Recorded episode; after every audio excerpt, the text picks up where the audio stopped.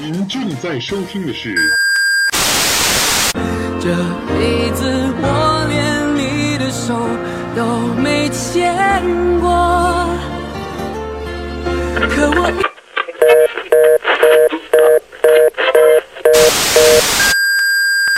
喂喂，这是什么地方？这里是财经头条。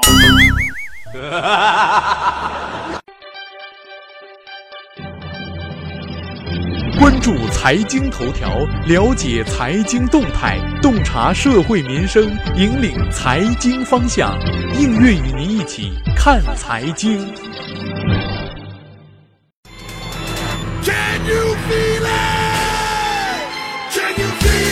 欢迎收听财经头条，我是主持人映月。本栏目由财经头条和喜马拉雅联合出品。本期节目我们要关注的话题是：日本人败家与中国人有什么不同？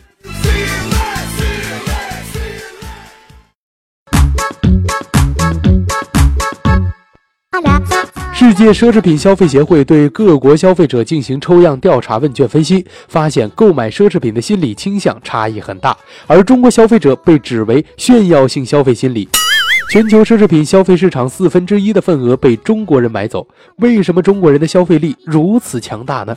这与邻国日本人的奢侈品消费心理有什么样的区别呢？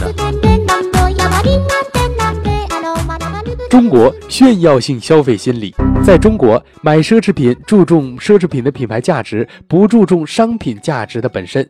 而从消费心理分析，大多数中国消费者买奢侈品呢，是为了让别人知道他自己的价值，相互呢以奢侈品来攀比和证明自己的财富能力和社会地位，是一个最主要的因素。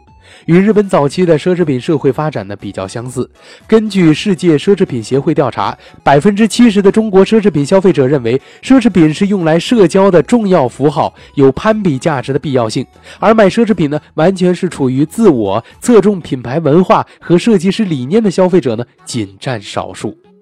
对于目前消费力不断攀升的中国，中国迅速崛起的这批奢侈品消费群，还需要不断的提高文化层次的追求。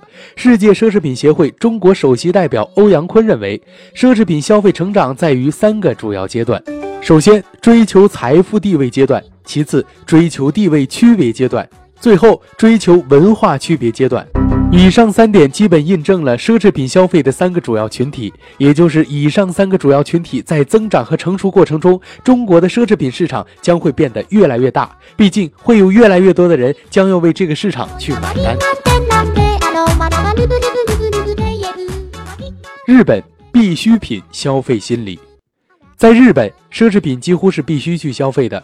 在日本这个高节奏的国家，很多人买奢侈品是为了买来慰劳自己的，来证明自己的能力和价值。日本是一个崇尚品牌的民族，上班族呢没有奢侈品将会失去职场的竞争力。你可以没有朋友，但不能没有奢侈品。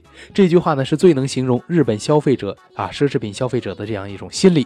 根据世界奢侈品协会的调查。百分之八十五以上的日本消费者认为，没有奢侈品的日子将会缺失个人竞争力，因此这也是日本保持全球第一奢侈品消费国的重要因素了。